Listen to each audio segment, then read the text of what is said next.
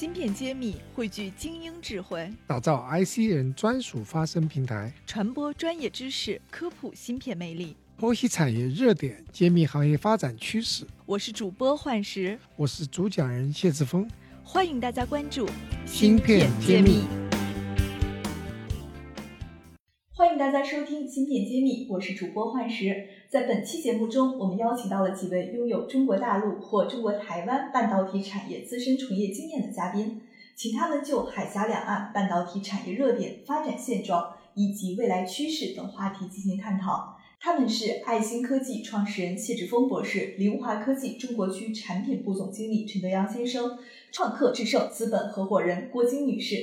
内容十分有料，接着往下收听吧。今天有很多嘉宾都有我们宝岛台湾的一个元素。那首先我也想请我们整个嘉宾从这个话题来切入，因为我们知道台湾其实是有这个新竹模式的。那硅谷呢，像我们谢博士当年从硅谷回国的，也参与了硅谷当年的这种模式。很多人都把台湾的新竹叫做台湾的一个硅谷。那我也想问一下，就是你们觉得？新竹模式为什么能在台湾取得这样的一个成功？那我们中国大陆现在在如火如荼的发展半导体，应该借鉴什么？那今天我想就着这个话题，先请各位从这个角度来给我们做一些解答和交流。先从陈总开始。其实台湾这个部分的所谓的成功，也是历史的偶然。因为台湾的这个小岛，然后我想这个大的环境，我们都是中国人，都不说都清楚。那么，所以在三十年前的时候，那个时候应该是蒋经国的时候。他就决定，你就发展这个东西。那么，所以其实是一个就是押宝，你只有一点赌注就全押在这上面。不过我记得那个时候，那时候我当然还是比较年轻的时候，那时候有机会在新竹的时候见到那个一些去硅谷取经回来，后来成立台积电、成立联发科的这一些大佬们，他们有一个话让我从那时候一直记到现在三十年了。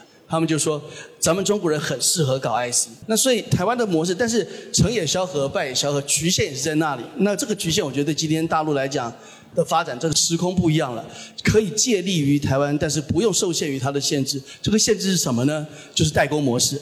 成也萧何就是代工模式。这个我们不能说败了，但是就是卡在那个地方也是这个也是这个萧何，就是代工模式。代工模式就是说，因为你没有对于产品定义的自主权，刚提到标准制定什么，这都没你什么事情，因为这个终端产品不在你手上，市场不在你手上，所以人家叫你做什么，你就把它做好就对了。要做好做最好的交付，然后所以台湾人最会做的一个事情，我觉得大陆后面肯定也是，其实已经已经借鉴了，后面会更好的，就是把价格杀到青菜萝卜价，这个是台湾的模式最厉害的地方。任何崛起来的这个公司，如果在性价比上不能做到全世界最优，刚要像刚 Jason 一样，你要在某一些细分市场有一些 privilege 或者你有一些 premium，你你真能够创造那个 edge，要不然的话。你你就必须，如果是大量的话，你就必须要把价格压到最低。对台湾的这个芯片的产业来讲，他们会玩的事情，那但是为什么玩这件事情？因为这个客户啊，有时候我们说是美国员外啊，要你做就是把这事情做到极致。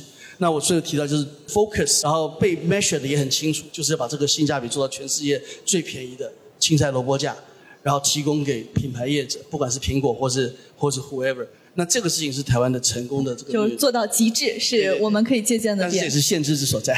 好的，那其实我这里有个数据，新竹这个科技园，它已经实现了全球百分之八十的晶圆代工厂的产能。那其实这个数据还是非常夸张的。那我也想请从硅谷回来的谢博士，您怎么看新竹模式，以及我们国内怎么该借鉴它？啊，其实是蛮有啊，蛮震撼的。呃，我个人也是从一九九五年开始就跑新竹园区的。那么一九九五年拿着大陆护照跑台湾是很少很少，我可能是绝无仅有的。那么那个时候我是刚刚，我那时候在英特尔公司刚出来。那么我在对比了英特尔公司和台积电，当时英特尔的销售额和利润可能是台积电五到十倍。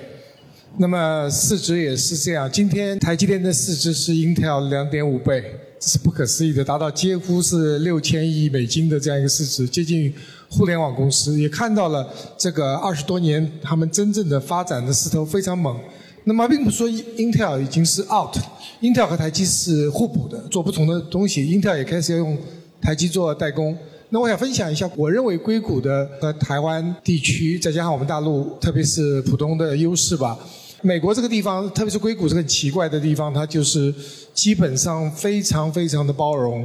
我们举个例子，我原来在 Intel 上班，呃，隔壁是 AMD，呃，一个一个兄弟中午吃饭去 Intel，下午就叫 AMD 上班去了，他连 parking 的位置都没有变。就说这里面，如果在中国和其他地方说你会不会告你啊？你知识产权啊？在加州这个地方是，如果说你不偷不拿原来公司的知识产权，在你脑袋里的东西带走，就过去。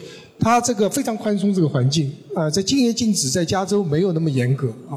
那么另外呢，就是每个人都想着创业，失败了再创业，大家不会看不起，你觉得这个人很牛。那么在这个华人文化中，这个人失败那么多次，实在是这个人是运气很不好，也能力很差，就会被看不起。所以硅谷这个鼓励失败的文化，我觉得这个是对我影响很深。台湾这个二十五年我看下来，他能够把东西做到极致，他知道他的资源有限，他不能都做，结果到也造成现在台积电世界一家独大。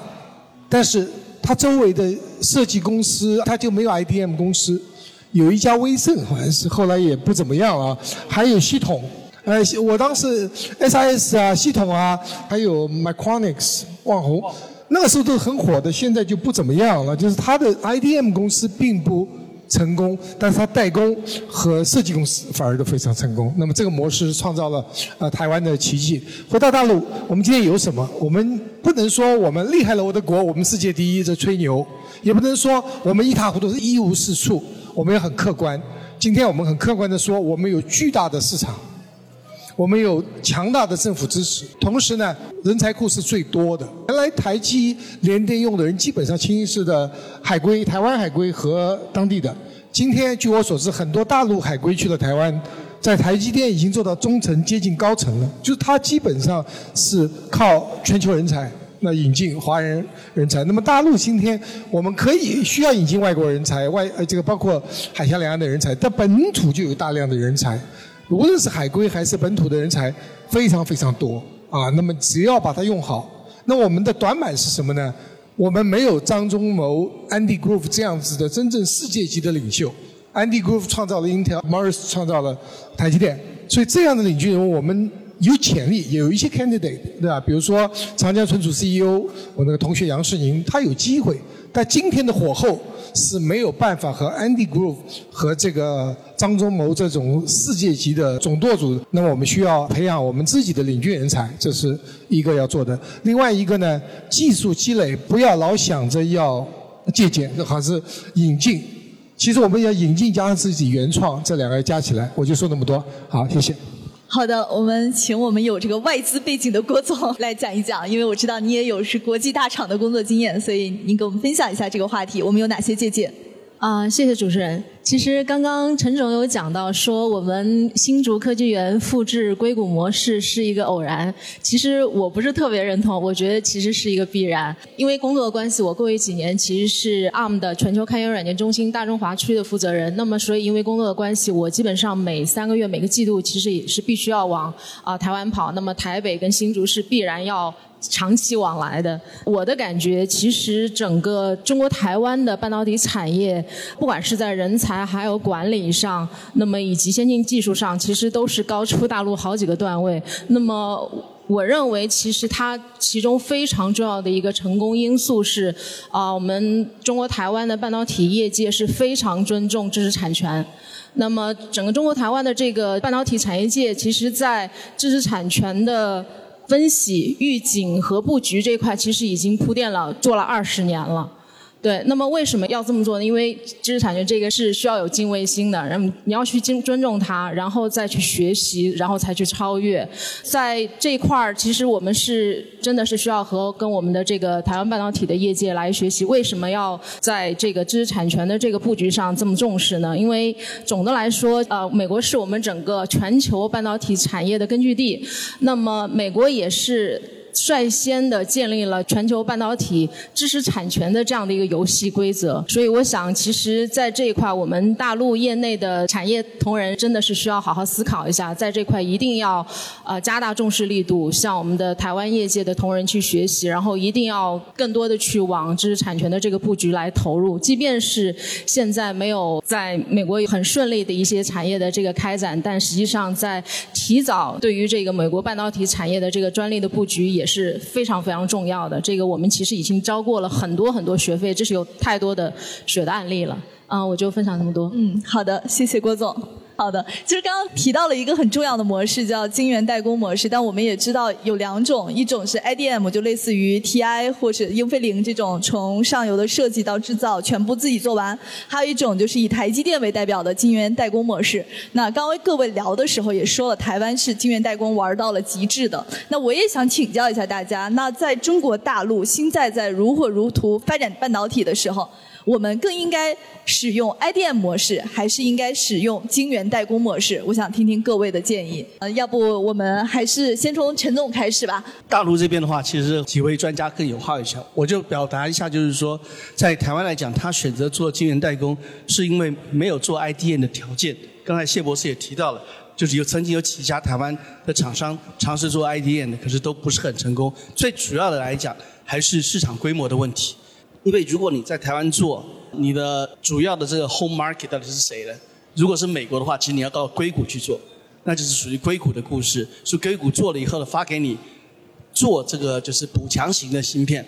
所以其实台湾在我们常讲，就以终端应用来讲，终端应用的那个大市场的芯片，比如说现在最近比较特别这两年特别红的 AI 芯片，这种你都很少看到台湾会跑出来说我做的很厉害，因为你根本没有机会去拿起那个旗说我要做这个，好。那那但是呢，台湾却因为在刚讲是做这个补强配套的这种的芯片，因为一个芯片要做好，就像刚刚詹总秀的那个百胜半导体，那个 IP 有多少的 IP，你其实不见得全部都要最厉害啊，可是你只要找几个点，你把它做得很厉害，补得上去你也很有价值。所以其实台湾在这种基础芯片上是做的比较好的。在应用芯片上就很难看到台湾的这个身影，说我特定的什么芯片是这个台湾的这个做的，这个 i 电做不成嘛，就把晶圆代工做到一个极致。那您建议我们大陆是做哪一种选择呢？都做啊，因为要大国才有能力这样做。就你有能力定义市场，你不用客气啊，对不对？小国才做选择是吧？大国全都要。好的，我们谢博。呃，我想陈总说的非常有道理，我也同意啊。我们先看一下历史上，从一九五八年集成电路发明到八六年台积电成立，差不多也就三十年时间。那只有 IDM，那 Fabulous 几乎没有。那过去的三十多年，呃，Fabulous 和那个代工厂 Foundry 一起来，那。即使到今天，三分之一芯片是 fabulous 出来，三分之二还是那个 IDM 公司。所以呢，呃，中国作为一个大国，它不可能只做某一块，所以全部都做的话，如果很正常的一个，如果世界的一个分布和中国分布有一点相关性的话，起码中国应该有一半是 IDM 公司做的芯片，一半是 fabulous 和 Foundry 这个 model 做的。那么，所以说到今天，我们的 IDM 公司在全球的占比不到百分之一 one percent，所以。这个很长的路要走，那我倒要说呢，这个说起来容易，做的难。你是从一个 fabulous 自己建厂变成 IDM，比如说格科威在那边做，甚至其他在做，还是说我从一个 Foundry，我现在自己也做产品了，我变成一个 IDM，这两条路都有巨大的障碍。比如说我是一个 foundry，比如说中芯国际说，咱们从今天开始 IDM 了。武汉武汉新星现在就是从 foundry 转 IDM。但武汉新星从来就是一个很小很小的公司，到今天也不过两万片嘛。所以做一个 foundry 的太小，foundry 你不到五万片是不赚钱的。所以它只能说，呃，它有机会转。像中芯国际这样大的公司，是不可能转 IDM 的。转 IDM 你自己的产品是填不满你的厂的啊。那么。这很难，是吧？那个武汉新星这个小公司，他自己摇摆过很多。开始是中芯国际的武汉新星，后来变成了独立的武汉新星，他就做产品了。那后来呢，又变代工，那现在又要做 IDM，所以他自己这样一个公司都在摇摆，所以说明他很难。好，回到设计公司，我们今天还没有看到一个设计公司从一个设计公司变成 IDM 的先例，几家在尝试，格科威在试，所以说他这个转是很难的。那么从美国的历史上来看，它是开始就是 IDM。他说我自己有就建个厂，很小的厂，我做自己的产品，把它填满了。我我的生意越做越大，我再扩产扩产扩产。IDM 是这样起来的，否则你是填不满就亏钱。所以我们看看呃能不能走出这个这个模式来。但我倒建议呢，呃是张武金先生提出的，就是所谓的。就是 CIDM，我们叫共产主义 IDM，Communist IDM。那他怎么做？其实这不是新东西。在想当年，在新加坡有一家公司叫 Tech，T E C H，是吧？T 是这是四个公司的合资公司，T 是 T I，呃，E 是 E D B，新加坡政府，那么 C 是 Canon，然后 H 是 Hewlett Packard，他们这四四家公司一起出钱，然后这三家公司把产能包掉，这就是一个早期的 C I D M。那张汝京提提出来就是说，我三个公司太狭隘，我们来个一百个公司。大家一起做啊，一起来做这个，所以这个模式是有成功案例的，是能不能在中国成功不知道，但是张汝京在尝试，有其他人也尝试，我是比较看好的，好吧？我觉得未来是三种模式的组合，谢谢。好的，看看郭总有没有什么新的观点。对，其实从整个芯片发展史来看，就这个芯片本身就是从 IDM 的这个模式来的嘛。你比如说像这个三星啊，这个 Intel 和 TI，那么其实也是由这个张忠谋先生从 TI 出来之后创立了台积电，所以才把芯片分成了设计、制造、封装这样的一个环节，那么才会有这些轻资产的芯片设计公司的诞生。比如说最知名的美国高通、NVIDIA，以及我们中国在过去的十年里面。有这么多优秀的、知名的芯片设计公司的诞生，比如说华为海思、中芯微电子、华大半导体这一类，对，还有紫光展锐，对，所以那么这些芯片设计公司就可以专注它本身的芯片的设计、销售和服务，而把这个芯片的晶圆的制造跟呃封测给外包出去。那么同时在同一时期，那么台湾也诞生了大量的这种 OSA 的这种呃芯片封装跟测试这样的一些代工模式。但是其实。IDM 和这个晶圆代工其实各有千秋吧。其实 AMD 应该算是比较典型的从 IDM 变成一个 Fabulous 的一个典型的案例。那么其实 Intel 又是又是一个正好相反的方式，就是它其实现在已经形成了一个叫所谓 IDM 二点零的模式吧，更加的加重了在晶圆的这样的一个封装的一个领域的投入，重新又回到了晶圆制造的这样一个领域。我们今天的就到此结束了，谢谢大家。芯片揭秘大数据平台新地图现已上线，我们汇聚了全国半导体企业、科研院所、行业专家等六大产业资源。搜索小程序“新地图”可以找到我们，找项目、找资本、找专家，就上新地图。